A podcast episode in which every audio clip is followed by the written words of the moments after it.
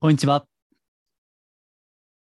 お名前だけでわかります。波動カウンセラーの林明宏です。人のオーラや物のエネルギーをお名前だけで感じ取る能力をベースに、スピーチャー的なカウンセリング、ヒーリング、守護霊リーディング、タロットリーディングなどを行っています。今回のテーマは、人生の意味をより深めるには、宇宙的な視点から自分の存在価値を捉え直すことというテーマでお届けします。まあ、宇宙的な視点、まあ、これは高次元と言ってもいいと思いますけども、まあ、こういったちょっと難しいテーマになるかと思います。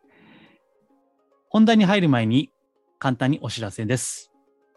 4月29日にセミナーを行います。タイトルは人生を最高に輝かせる祈りを深く知るそういったセミナーです。えリアル参加、 Zoom 参加、そして後日、アーカイブ視聴ですね。え好きな時間に見れると。この3パターンでえ参加を今募集しているところです。えこの祈り、まあ、よく言われる、スピリチュアル業界では言われることですけども、特定の宗教とか宗派とか、それによらないよらないですね。えそういった祈りっていうのを知ることで、まこれは人生を輝かせる技術ですね。え宗教的には神と人間とつなぐ、まあ、これもまた技術ですね。えそういったことをお話をしたいと思いますので、え概要欄に参加のフォームを貼っておきますので、ご興味あれば覗いてみてください。はい。えでは、本題ですね。まあ、今回語ることも、いわば祈りですね。え最近はこの祈りっていうのが問題意識になっていまして、えそれが最近のブログでも発信してますけども、この人生の意味、生きる意味ということですね。えいつも通りですが、今回の喋ってる内容もブログでえ文字で詳しく書いていますので、これも概要欄にリンクを貼っておきますから、えそこでえ詳しく知りたい方はですね、え私のホームページ、マジスピを覗いてみてください。はい。えではですね、この、うん人生の意味、まあ、最近考えていることですけども、あの、生きる意味っていうのが感じられない時代ですよね。この現代社会は。ですから、カウンセリングにおいても、何のために生きているのか、生きる、まあ、生きがいですね。それが感じられないということですね。え最近はこの AI ですね。どんどん人工知能というのが言われていて、そうすると人間の仕事がどんどん機械、AI に置き換えられていくと。そういった中で、なかなかその人との接点ですね。まあ、ソーシャルディスタンスがそうかもしれませんが、リモートワークでみんなバラバラになってしまって、ですから人間と人間とのコミュニケーションですね。その触れ合いっていうのが感じられなくなってきて、えさらにこう生きる意味っていうのが感じられなく、これは世界的にそうですね。え日本ももちろんそうです。え最近見た映画でですね、えちょっと思い出しただけという映画ですね。えちょっと思い出しただけ。検索すれば情報出ると思いますが、この映画すごい良かったんですね。まあネタバレになるんで詳しくは言いませんけども、えこの例の感染症の前後ですね。その前と後が対比的に描かれていてですね。本当あの、なんか特に起承転結があまりないですね。日常を映し出したような映画なんですけども、あの非常に平凡な内容ながらですね、人と人とのつながりというのをより深く考えさせられるような、そういった非常に、うん、いい映画でしたね。なんかロングランで公演が、映画のね、公開が続いてるみたいで、まあ、もうすぐ配信でも、まあ、もしかしたら今見れるかもしれませんね。よければ、あの、今後、機会あれば、ぜひご覧になってみてください。非常におすすめです。さあ、そんなですね、え生きがい、生きる意味というのが感じられなくなっているこの世界ですね。えその中で、まあ、ブログにはですね、ちょっと、うん、あんまり言いたくはないんですけども、例の、旭川の、えー女子中学生のいじめ事件ですね。えーそれをこう、話のきっかけとしてえー出したんですね。まあ、あまり、えーここでは言いたくはないので、ご興味あれば検索をしてみてください。まあ、いろんなあ情報が出ると思います。で、その中で、まあ、極めて残念ながら、いじめによって、まあ、死に追い込まれたその女性ですね。えそのことを取り上げたわけなんですけども、さあ、その中学生ですから、まあ本当にもう13歳か4歳かですよね。で、その彼女の生きる意味というのは、その死ですね。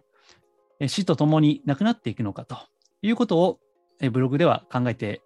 みたんですね。確かに、その肉体的な生命だけに限りますと、その命を置いたときに、その人の人生の意味も終わると。いうことは、物質的に考えればそうかもしれませんけども、これが社会的ですね。社会的なレベルで捉えたときに、例えば今回は非常に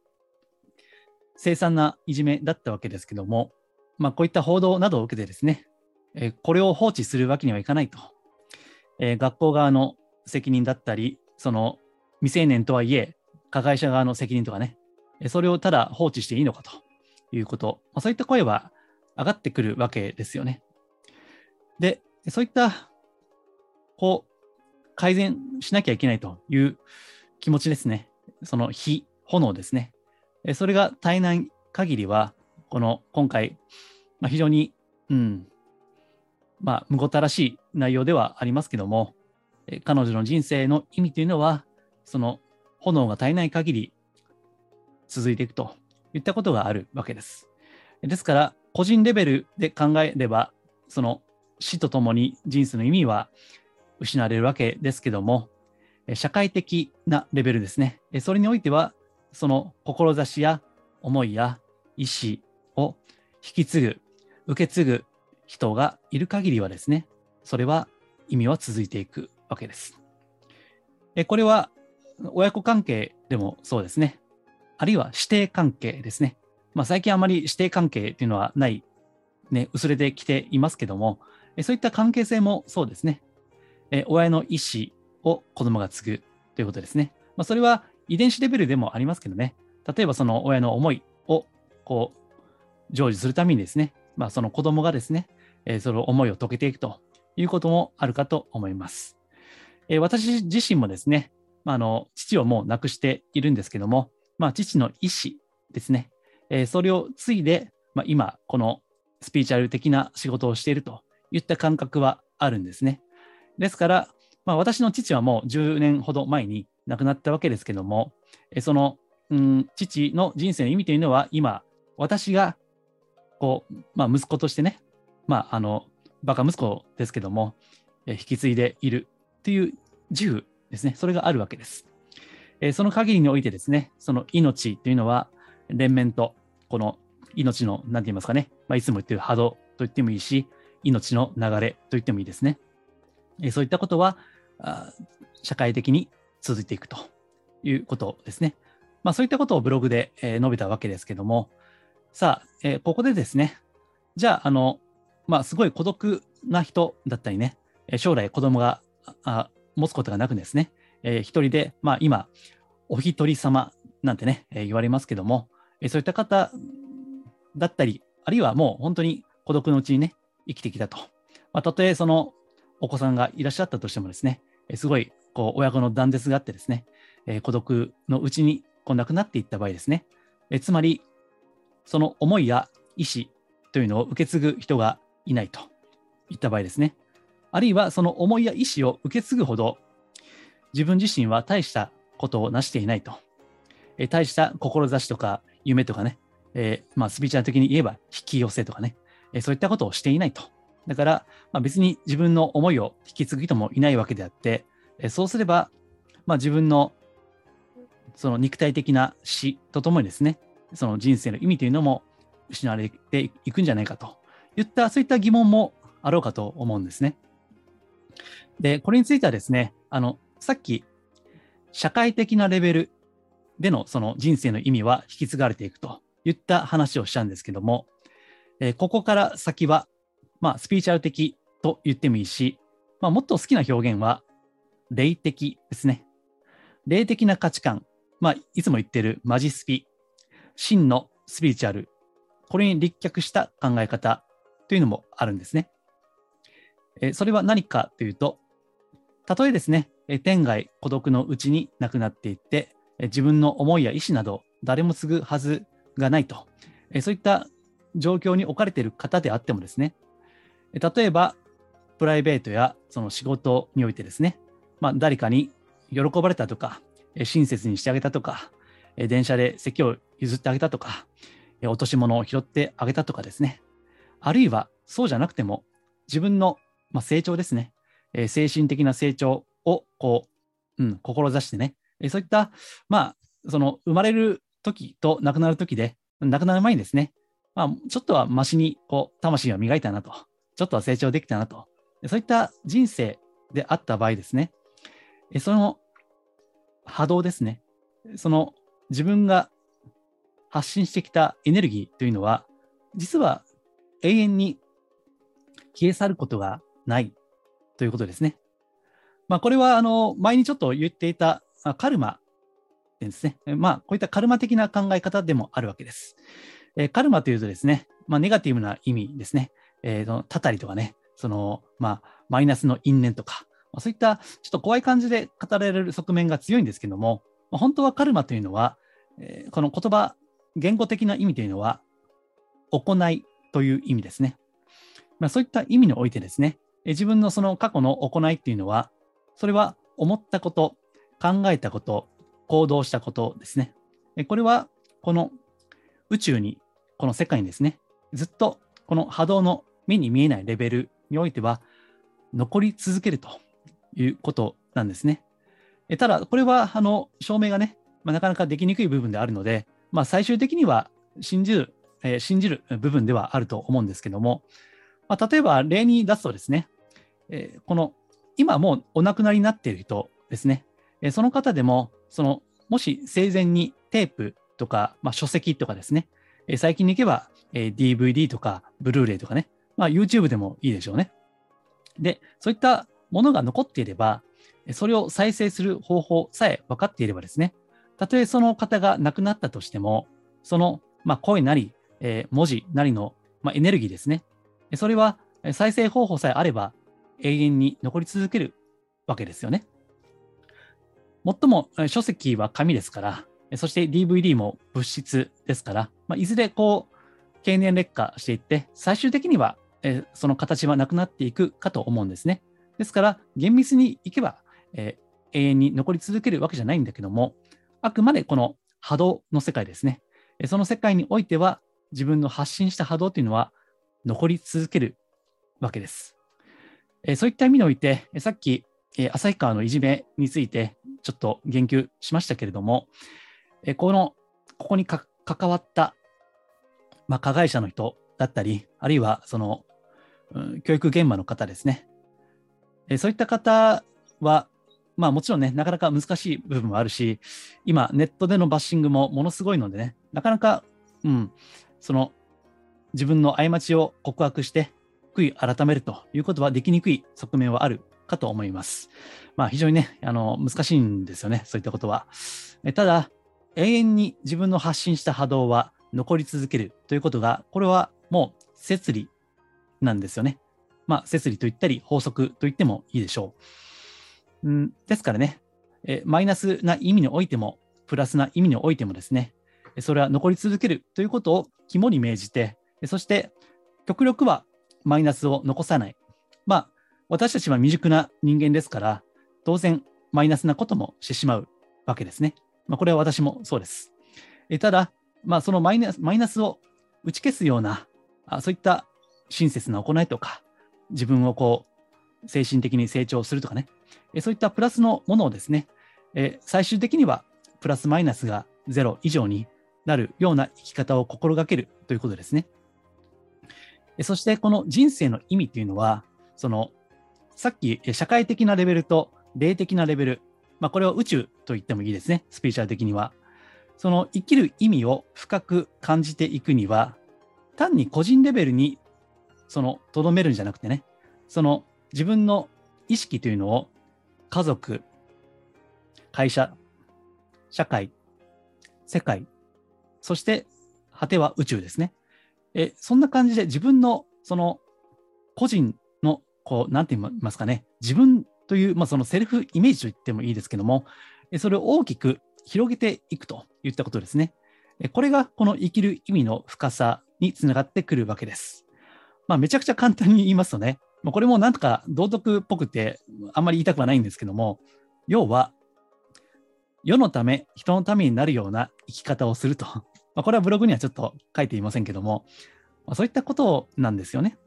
ですから、まあ、あのこのマジスピラジオでは、まあ、ブログでもそうですけど、たびたび引き寄せの法則については、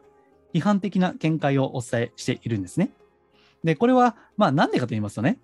さっき言った、その、自分のレベルですね。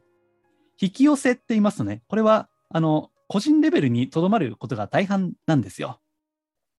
えー、お金を、豊かさを、素敵なパートナーシップを、健康をっていうのはね、これ、ほとんど自分だけなんですよね。だから私はあんまり、あの、評価しないというか、まあ、批判的にお伝えをしているわけです。引き寄せ、引き寄せ、引き寄せと、引き寄せたいと。ね、これって自分の、自分だけじゃないですか。だから、あの、えー、前回かな、前々回から言いましたけども、まあ、たとえ引き寄せが見事に成就したとしても、それで幸せになれるとは限らないということをお伝えしたわけです。で、今日はあのこの部分をですね、広げてお伝えしているわけですね。ですから、引き寄せもいいけども、まあ、それはやっぱり、うん、まあ、家族とかね、社会とか、より自分を超えた、広がったものですね。それに対する何らかの貢献ですね。それを意識する方がですね、実は、まあ、波動的にもですね、えいいわけです。で、まあ、私はあの人のオーラを見るのが仕事ですから、やっぱりね、まあ、もちろんそのいろんな状況はあるにしても、原則を申し上げると、自分のエゴが、まあ、より浄化されていて、で、かつですね、その世の中に貢献したいと、えそういった意欲の高いとですね、えそういった方はやはりオーラが綺麗なんですよね。あるいはオーラが大きいわけです。なんでかと言いますと、その個人のレベルを超えて、ね、社会とかこう世界とか、より大きなものに意識が向いてるわけですよね。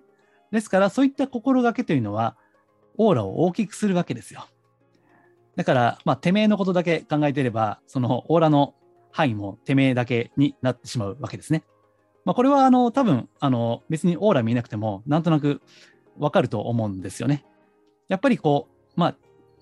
あいつはちっちゃい人間やなと。ね、あの器が小さいと いうことね、まあ、時々日常でも使い言いますけどね、もう器が小さいとか、ちっちゃい人間やというのは、これはその意識のどんなレベルを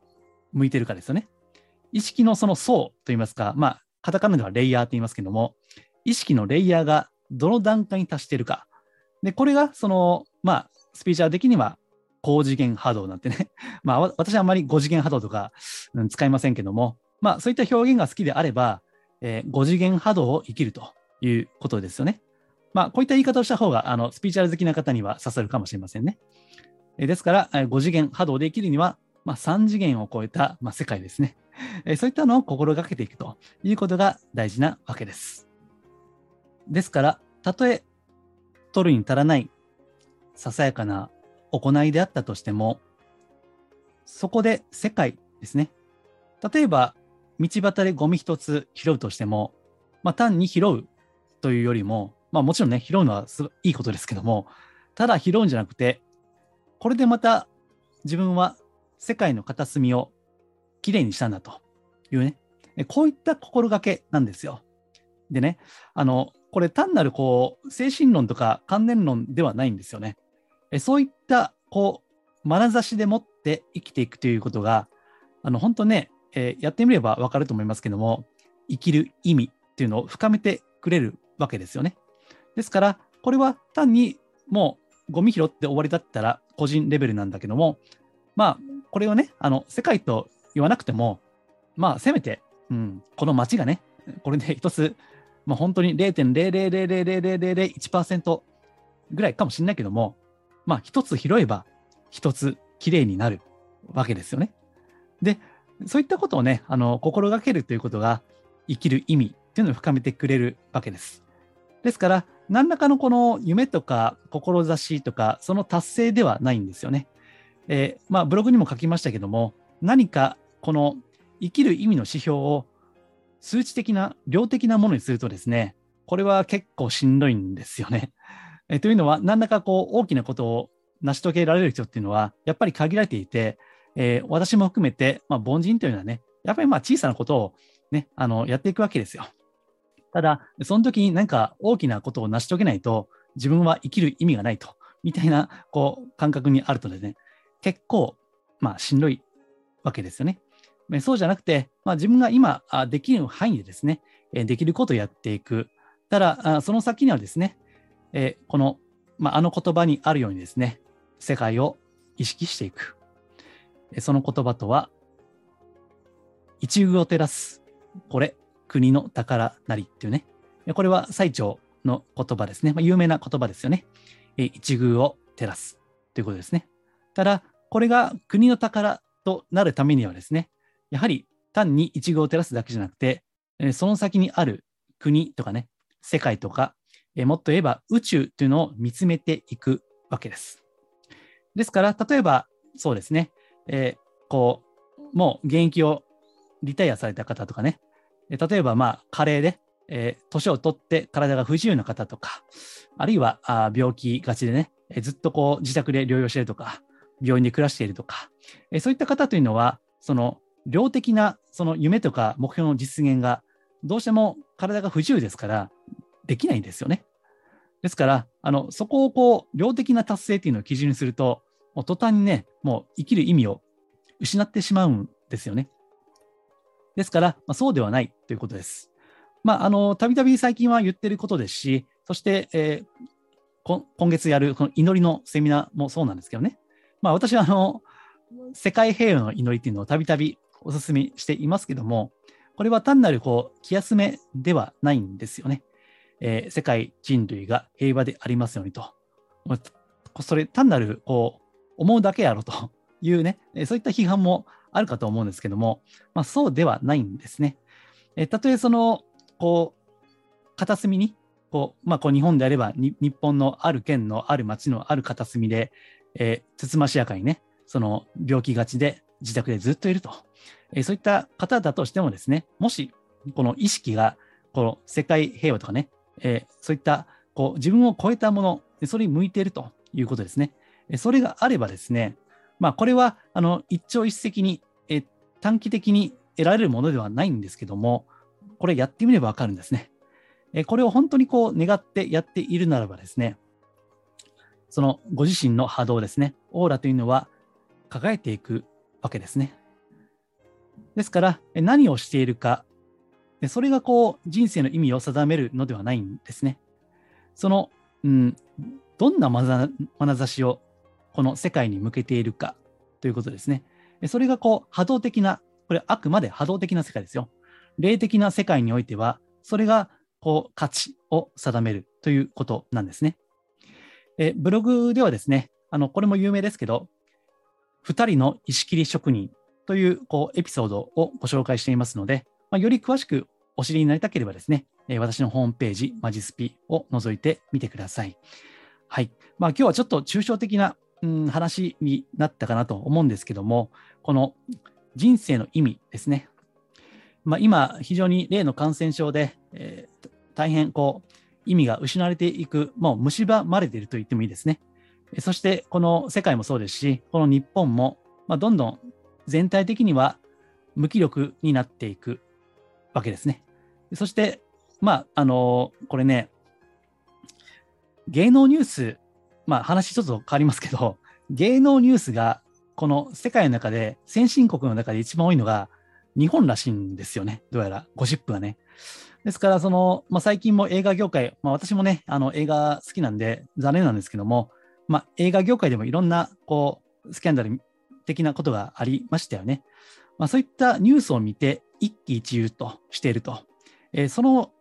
そうやってこう Yahoo ニュースとか LINE ニュースとかね、ネットニュースでこう一喜一憂しているうちにですね、どんどんと大切なものが見失われていって、えー、無気力に、無価値観に襲われていくというのが、まあ、最近感じていることなんですね。ですから、今回述べていることは、なんか速攻的な方法では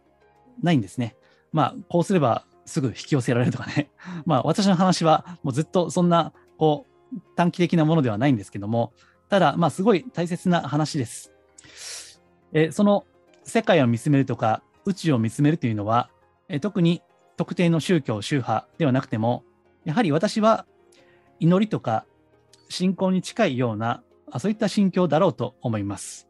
まあ、これはね、あの、ここではスピーチャルというふうに言っています。まあ、特定の宗教、宗派によらない人間の魂というのを深く見つめていったときに、そこでこう、たどり着けるような、そういった世界ですね。ですから、決して、簡単ではありませんが、ぜひですね、この二度とない人生です。私もね、実はこの今日語った内容というのは、葛藤している部分ではあるんですね。自分自身も、まあ、よくあの政治経済のニュース、よく見るんですけども、まあね、人類は変わらないのかなとかね、ちょっとまあ無気力に襲われることも、まあ、なくはないんですね。まあ、そういった時に、えこういった今日述べたようなことをこう思い出してですね、えこう、流されないようにしたいなというふうに思っているわけです。えですから、まあ、これを、まあ、非常に地味な内容ですけども、これをお聞きのあなたもですね、え大切な人生ですので、その意味を深めていくために、えそして一遇を照らすためにですね、今回の内容が参考になれば幸いです。今回は人生の意味をより深めるには宇宙的な視点から自分の存在価値を捉え直すことというテーマでお届けいたしました。このマジスピラジオは真のスピーチュアル、また脱お花畑スピーチュアルをテーマにお届けしています。より詳しい内容はブログだったり無料で発行しているメールマガジンですね。毎週末発行しています。よろしければ私のホームページマジスピからご登録いただければ幸いです。では本日は以上です。ありがとうございます。